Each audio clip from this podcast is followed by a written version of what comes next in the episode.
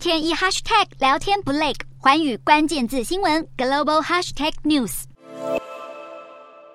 俄罗斯央行在二十六号召开紧急会议，决定将利率调降三百个基点，主要利率从百分之十四降到百分之十一，主要目的就是要稳定卢布的币值。原来二月份俄国出兵乌克兰时，俄国央行曾经紧急调升利率到百分之二十，结果成为卢布对主要货币汇率急涨的诸多原因之一。四月份，俄国央行将利率调降为百分之十四，如今再降到百分之十一。然而，俄罗斯的另一个问题是通膨。路透社指出，俄国早前预料今年度通膨会介于百分之十八到二十三左右，目前。俄罗斯没有公布最新的本年通膨预测，只说通膨率会在二零二三年减缓到百分之五到百分之七之间，在二零二四年还会达到百分之四的目标。目前欧美决定升息以应对通膨，但是俄罗斯央行反而要降息，这是否会加快通货膨胀成为了疑问。对于俄罗斯的通膨，普丁说，目前的俄罗斯失业率只有百分之四，尽管不少欧美企业撤出当地，但政府正在采取措施支持国内经济，鼓励俄国本土企业自行填补欧美企业撤出后的空缺市场。除此之外，为了应对通膨，普普丁还建议将退休金从六月起调升百分之十，也因此俄国央行有着调降利率的底气。